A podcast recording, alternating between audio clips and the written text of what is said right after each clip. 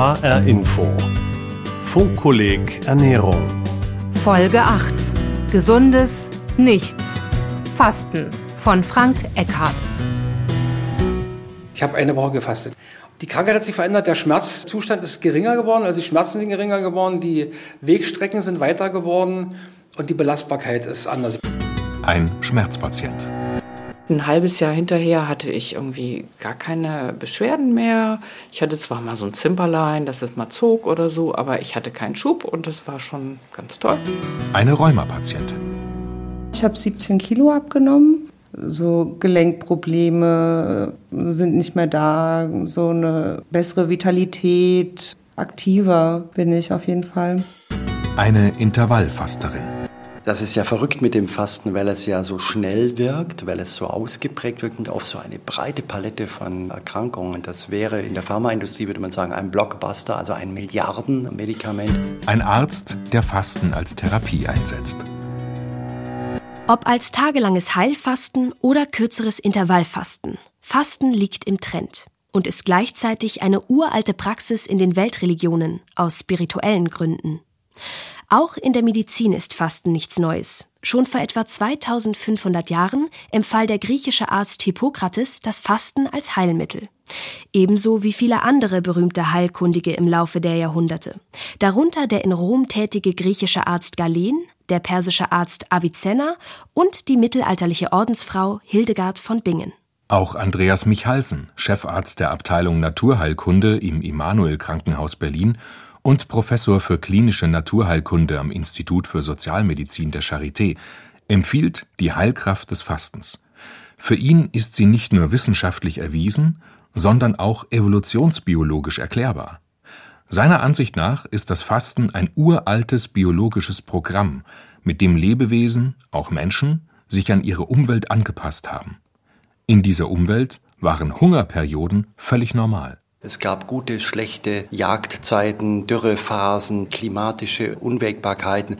Und der Körper ist insofern sehr, sehr gut darauf eingestellt, einen Wechsel von viel Essen und Nichtessen zu tolerieren. Also die gesamten hormonellen und Stoffwechselsteuerungssysteme funktionieren da sehr, sehr gut. Und insofern leitet sich eben ab, dass wir mit dem Fasten eigentlich dem Körper das wiedergeben, was er von der evolutionären Herkunft am besten kann, nämlich immer mal wieder fasten und dann auch mal wieder ordentlich reinhauen. Auch wenn Lebensmittel ständig verfügbar sind, braucht der Körper den gelegentlichen Nahrungsverzicht, um richtig zu funktionieren, sagt Andreas Michalsen. Als Arzt beobachtet er, dass sich nach dem Fasten viele körperliche Messwerte seiner Patienten und Patientinnen normalisieren können. Zum Beispiel Blutdruck, Blutfette, Entzündungswerte und das Hormon Insulin. Als ob uns der Körper sagen möchte, ja, das brauche ich, das benötige ich, um wieder in die Normalphase zurückzukommen. Und so gibt es viele Stoffwechselvorgänge, die alle uns signalisieren, dass wahrscheinlich schon das Fasten zu einem gesunden Rhythmus oder Leben für den Körper dazugehört. Aus dem erzwungenen Nahrungsverzicht unserer Steinzeitvorfahren entwickelten Ärzte wie Otto Buchinger das freiwillige Heilfasten, das heute üblicherweise sieben bis zehn Tage dauert. Dabei wird nicht vollständig auf Nahrung verzichtet, sondern der Körper bekommt pro Tag zwischen 200 und 500 Kalorien sowie Nährstoffe. Sei es über Gemüsesäfte, Getreideschleim, Buttermilch oder altbackene Brötchen. Der Grund? So kann man den Abbau von Körpereiweiß in Form von Muskelgewebe verringern. Wie eine Fastenwoche abläuft, ist genau geregelt. Vor dem eigentlichen Fasten werden zunächst ein bis zwei sogenannte Entlastungstage eingelegt, an denen der Patient nur Obst oder Reis isst. Am ersten Fastentag nimmt der Fastende ein starkes Abführmittel, um den Darm zu entleeren. Nach dieser Darmreinigung folgen und kommen die Fastentage bei uns. Das heißt, bei uns wird in der Regel dann sieben bis acht Tage gefastet. Und danach folgt das Fastenbrechen, das rituelle Verzehren eines Apfels.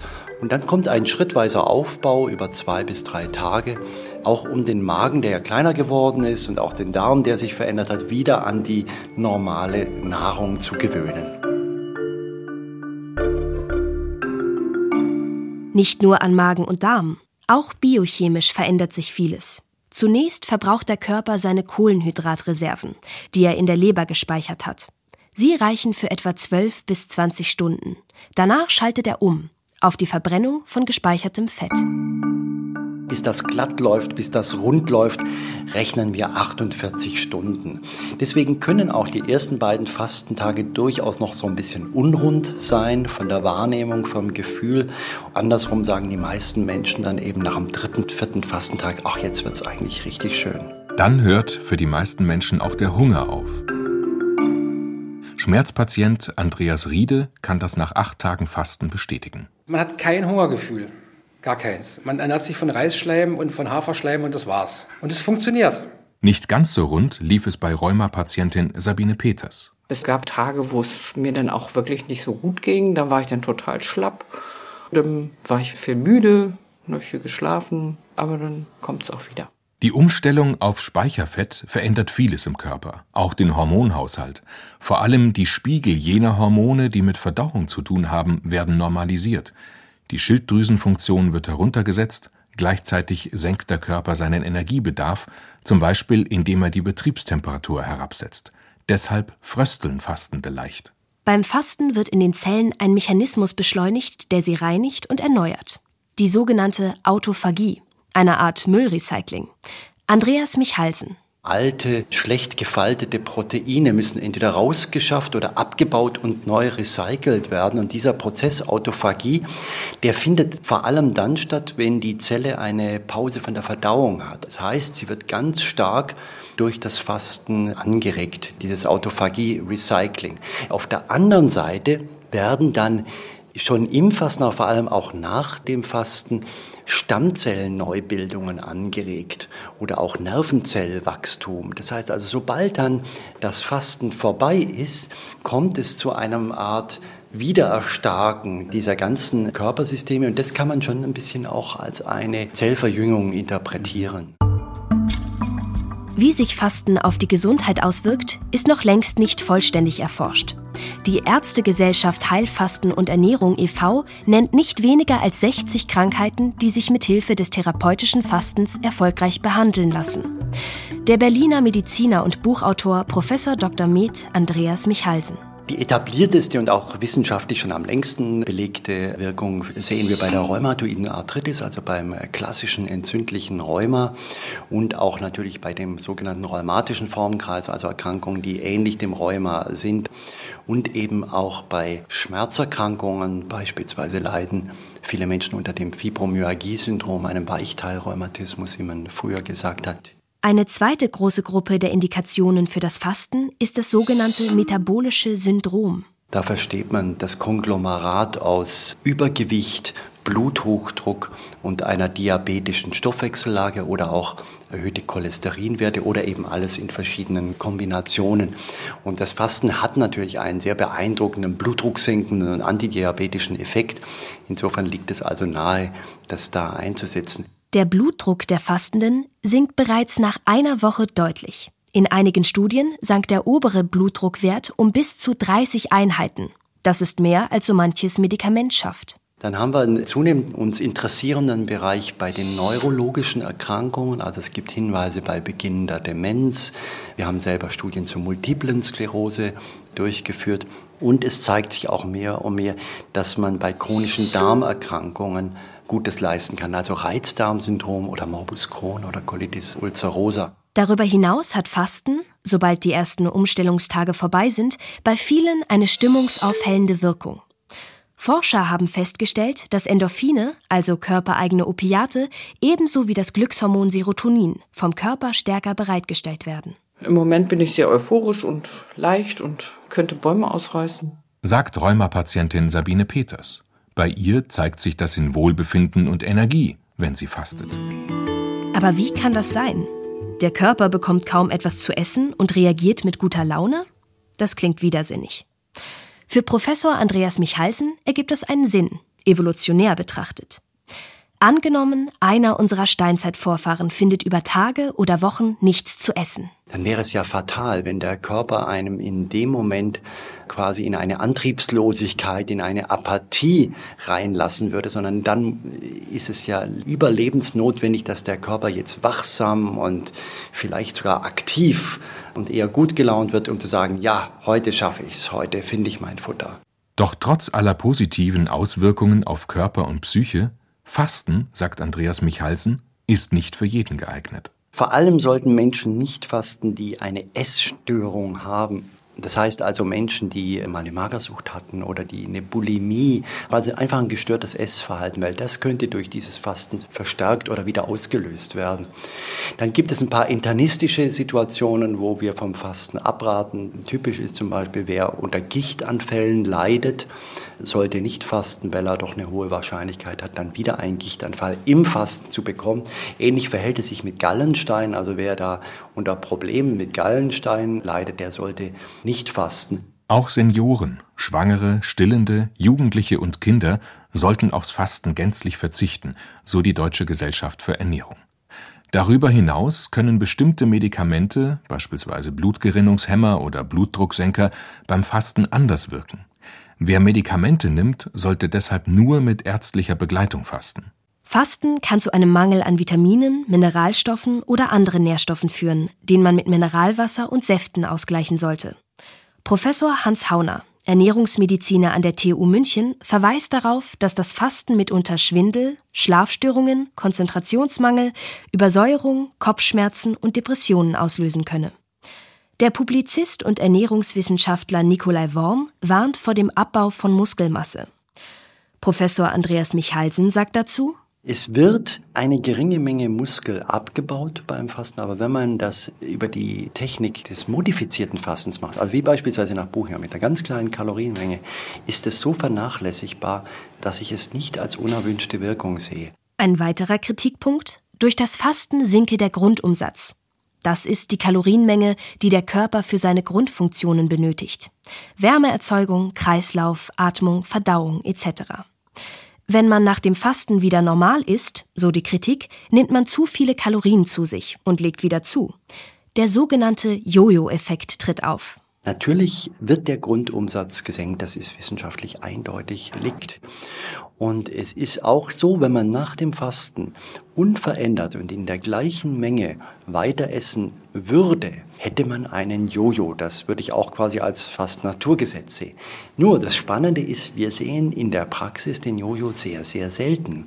Und was wir eben auf der anderen Seite erleben, ist, dass die meisten Menschen durch das Fasten einen anderen Zugang zum Essen kriegen, andere Geschmacksgewohnheiten entwickeln können und dann sehr oft das Fasten der Beginn ist, seine Ernährung hin zu einer gesunden Ernährung zu verändern. Und dann hat man auch keinen Jojo.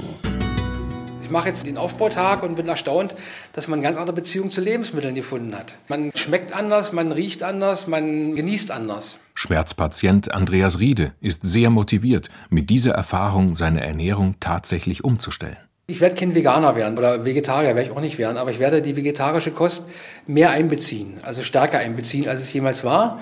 Mein Ziel ist es einfach zu sagen, ja, ich will da was dran ändern. Fasten kann helfen, gewohnte, aber ungesunde Ernährungsmuster aufzubrechen. Sabine Peters hat nach dem Fasten ihre Ernährung in Richtung vegetarisch umgestellt. Es gibt bei mir keine Wurst, kein Schweinefleisch, also hin und wieder mal ein Stückchen Rindfleisch, aber sehr, sehr wenig. Und viel Gemüse, Kartoffeln auch reduziert, Brot auch nicht so viel. Die Botschaft ist eigentlich verblüffend einfach, nämlich iss, was du willst, mach nie wieder Diäten, aber ist halt nicht ständig, sondern mach Pausen. Wenn du erst ab 10 sozusagen mit Kalorienaufnahme anfängst und bis 18 Uhr isst, was du willst, kannst du in den Zeiten danach auch wunderbar verzichten und du hast 16 Stunden, wo dein Körper zur Ruhe kommt, die Bauchspeicheldrüse kein Insulin ausschüttet. Du hast wirklich echtes Anti-Aging. Eckart von Hirschhausen. Arzt, Kabarettist und TV-Star in der ZDF-Talkshow Lanz. Mit Äußerungen wie diesen hat er zur Popularität einer neuen Variante des Fastens beigetragen, dem sogenannten Intervallfasten. Annette Schürmann ist Biologin und leitet die Abteilung Experimentelle Diabetologie am Deutschen Institut für Ernährungsforschung in Potsdam. Sie beschreibt die verschiedenen Phasenmodelle dieses Kurzzeitfastens. Es gibt verschiedene Formen beim Intervallfasten. Die krasseste ist sicherlich, jeden zweiten Tag zu fasten oder ganz auf Nahrung zu verzichten und an den anderen Tagen normal zu essen. Dann ist sehr populär auch die 5 zu 2 Diät. Das heißt, dass man an zwei Tagen in der Woche nur 500 bzw. 600 Kalorien konsumieren darf oder die 16 zu 8 Diät, wobei auch da die Zeiten wieder etwas variieren. Das heißt, dass man über diese 16 Stunden am Stück wirklich nichts essen darf und auch nur Getränke wie Wasser, Kaffee und Tee, also ungesüßte und kalorienfreie Getränke konsumiert. Und acht Stunden am Tag darf gegessen werden. Das 16 zu 8 Fasten hat Schule gemacht und wird mittlerweile von vielen ganz ohne ärztliche Begleitung einfach angewendet. Mit dieser Methode hat die 35-jährige Offenbacherin Julia Seliger in anderthalb Jahren 17 Kilo Gewicht verloren. Seit sie Intervallfasten praktiziert, lässt sie das Frühstück weg und isst nur noch zwischen 12 und 20 Uhr. Am besten gefällt ihr, dass es so unkompliziert ist und dass sie alles essen darf, was sie mag. Obst, Nüsse, Schokolade, auch Chips. Ich trinke auch Alkohol und tatsächlich verzichte ich in dem Sinne auf nichts. Ehrlich gesagt futter ich in der Zeit alles so, worauf ich Lust habe und es funktioniert trotzdem. Neben der Gewichtsabnahme geht es ihr gesundheitlich besser. Das führt sie auch auf das Intervallfasten zurück. Gelenkprobleme sind nicht mehr da, eine bessere Vitalität, aktiver bin ich auf jeden Fall. Dass es einen Zusammenhang zwischen Essenspausen, Körpergewicht und Gesundheit gibt, stellten vor ein paar Jahren kalifornische Forscher in Experimenten mit Mäusen fest. Die Tiere erhielten entweder Standardfutter oder ein Futter mit hohem Fettgehalt. Die eine Hälfte der Mäuse durfte ihre Futterration jeden Tag nur in einem begrenzten Zeitraum fressen. Die andere Hälfte dagegen fraß, wann immer sie wollte. Das Ergebnis? Die Mäuse, die ständig Zugang zum Futter mit hohem Fettgehalt hatten, wurden übergewichtig und krank. Die Tiere dagegen, die nur zu bestimmten Zeiten fraßen, blieben auch bei fettreichem Futter schlank und gesund. Das Erstaunliche daran, sie hatten dieselben Mengen hochkalorischer, ungesunder Kost gefuttert, nur in einem kürzeren Zeitfenster. Offenbar, so schlossen die Forscher, spielt das Timing der Nahrungsaufnahme eine entscheidende Rolle. Professorin Annette Schürmann. Durch die längeren Fastenperioden ist es so, dass der Körper eher Fette verbrennt, also Fettoxidation betreibt und nicht so sehr die Kohlenhydrate verbrennt. Und das ist natürlich sehr effektiv und führt dann langfristig auch zu einem Gewichtsverlust oder zumindest zu einer nicht so starken Körpergewichtszunahme wie bei den Tieren, die über 24 Stunden Zugang zum Futter haben. Durch den häufigen Wechsel zwischen Essen und Fasten gewöhne sich der Körper daran, mal Kohlenhydrate, mal Fettreserven zu verbrennen, sagt Annette Schürmann. Dadurch werde der Stoffwechsel flexibler. Es gibt eine Vielzahl von Mausstudien, aber es gibt auch Studien zum Beispiel am Rhesusaffen, die äh, ebenfalls zeigen, dass die 16 zu 8 Diät sehr förderlich ist, äh, dass deren Stoffwechsel äh, besser ist und der Grad der Erkrankungen an Krebs, Herzrhythmusstörungen oder Herzinfarkt und auch Diabetes deutlich reduziert ist. Der Körper lernt, wieder besser auf das blutzuckersenkende Hormon Insulin zu reagieren, sagt die Biologin vom Deutschen Institut für Ernährungsforschung in Potsdam, Annette Schürmann. Durch Intervallfasten ist es so, dass wir natürlich äh, seltener Insulin ausschütten. Dadurch, dass wir ja die lange Fastenperiode haben, werden nur ganz kleine Spiegel von Insulin ausgeschüttet. Insulin wird ja immer nach Nahrungsaufnahme von der Bauchspeicheldrüse freigesetzt. Und wenn ich jetzt längere Fastenperioden habe, dann reagiert der Körper wieder insulinsensitiver. Und selbst bei der Behandlung von Krebs könnte das Kurzzeitfasten hilfreich sein. Der italo-amerikanische Forscher Walter Longo hat in vielen Tier- und Laborexperimenten nachgewiesen, dass durch kurzes Fasten sowohl eine Chemotherapie besser vertragen als auch die Krebsbehandlung positiv beeinflusst wird. Ob diese Befunde auf Menschen übertragbar sind, das ist aber noch unklar, sagt der Arzt und Professor Andreas Michalsen. Es ist schon so, dass im Tierexperiment vieles wirkt und ganz toll ist, was dann bei der Übertragung auf den Menschen auf einmal nicht mehr so wirkt. Viele Mediziner sind, was Fasten und Krebs angeht, sehr vorsichtig. Eine Schwächung der Patienten wollen sie vermeiden. Um gesicherte Daten zu bekommen, werden nun Studien mit menschlichen Probanden in mehreren Ländern weltweit durchgeführt. Es wird also immer versucht, so ein Kurzzeitfasten während der Chemotherapie dort einzusetzen und man beobachtet die Nebenwirkungen, die Lebensqualität und beobachtet letztlich natürlich dann auch am Ende nach ein, zwei Jahren, was denn bei der Krebserkrankung rauskommt. Die Ergebnisse dieser Studien werden für das Jahr 2021 erwartet. Nicht nur beim Thema Krebs stammen die meisten bisherigen Erkenntnisse zum Intervallfasten aus Tierstudien. Untersuchungen und Studien mit Menschen gibt es nur wenige. Was auch daran liegen könnte, dass die Industrie mit Fasten, anders als mit Medikamenten, kein Geld verdienen kann und deshalb auch kein Interesse daran hat, Fastenstudien zu fördern. Eine der vorhandenen Studien zeigte, dass sich nach einem achtwöchigen 16 zu 8 Intervallfasten das Körperfett der Teilnehmer verringerte und die Entzündungswerte verbesserten. Eine andere Studie kam zu dem Ergebnis, dass zwei große Mahlzeiten mit einer langen Essenspause dazwischen für die Gesundheit besser sind als sechs kleine Mahlzeiten pro Tag. Doch das erstaunlichste Ergebnis aus Tierexperimenten ließ sich beim Menschen bisher nicht wiederholen. Jenes, bei dem nur das Timing der Mahlzeiten darüber entschied, ob die Tiere dick oder schlank wurden, bei gleicher Kalorienaufnahme. An Menschen konnte bisher nur gezeigt werden, dass, obwohl man gleiche Mengen zu sich nimmt durch das Intervallfasten, etwas abnimmt, ein bis drei Prozent des Körpergewichts und dass man auch auf jeden Fall eine verbesserte Glukosetoleranz und Insulinsensitivität zeigt. Wie Intervallfasten und Gewichtsabnahme zusammenhängen, haben auch Forscher des Deutschen Krebsforschungszentrums in Heidelberg im Jahr 2018 untersucht. Sie teilten 150 übergewichtige Probanden in Gruppen ein. Eine Gruppe bekam drei Monate lang eine übliche Reduktionsdiät mit 20 Prozent weniger Kalorien. Die Teilnehmer der zweiten Gruppe fasteten an zwei Wochentagen und aßen an den anderen Tagen normal. Damit sparten sie unterm Strich ebenfalls 20 Prozent der Kalorien ein. Nach einem Jahr hatten sich Gewicht und Gesundheitszustand bei beiden Methoden verbessert. Und zwar gleichermaßen. Es gab keinen Vorteil für das Intervallfasten. Ist es beim Intervallfasten also doch nicht egal, was und wie viel man isst? Und ist unterm Strich doch die Gesamtkalorienaufnahme entscheidend? Es wird häufig geschrieben und beschrieben, dass man alles essen darf. Ich wäre da etwas vorsichtig. Ich würde immer anraten, wenn man Intervallfasten macht, um Gewicht zu verlieren, dass man dann tatsächlich versuchen sollte, auf ein Kaloriendefizit zu kommen. Das heißt nicht Kalorien zählen, sondern dass Sie vielleicht tatsächlich eine Mahlzeit komplett weglassen und dann in den anderen Mahlzeiten, die Sie konsumieren, nicht überessen. Intervallfasten hat für die Biologin Annette Schürmann wesentliche Vorteile. Es braucht keine komplizierten Regeln, lässt sich gut in den Alltag integrieren und deshalb gut durchhalten. Allerdings ist es nicht für alle geeignet. Ich würde das nie Kindern anraten, ich würde das nie Schwangeren anraten und auch alten Menschen würde ich es nicht raten. Aber ein normaler Erwachsener ist sicherlich gut beraten, vor allen Dingen, wenn er einem ansteigenden Körpergewicht entgegenwirken will, Intervall zu fasten.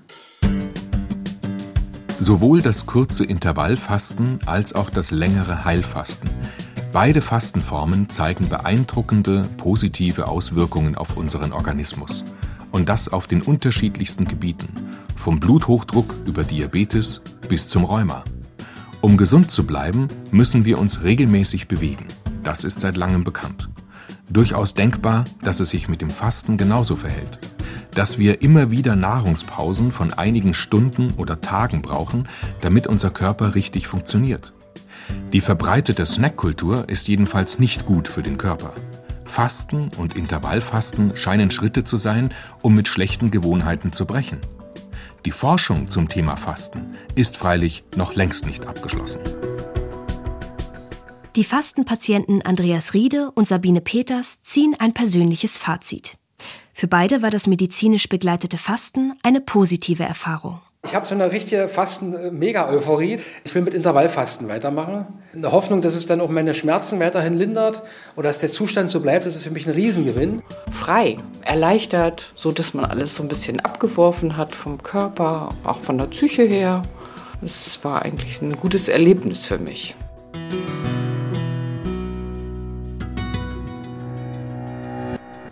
Gesundes Nichts. Fasten. Folge 8 des HR Infofunkkollegs Ernährung. Autor Frank Eckhardt. Redaktion Heike Liesmann. Diese und alle bisherigen Folgen finden Sie zum Nachhören auf der Funkkolleg Webseite und in der ARD Audiothek.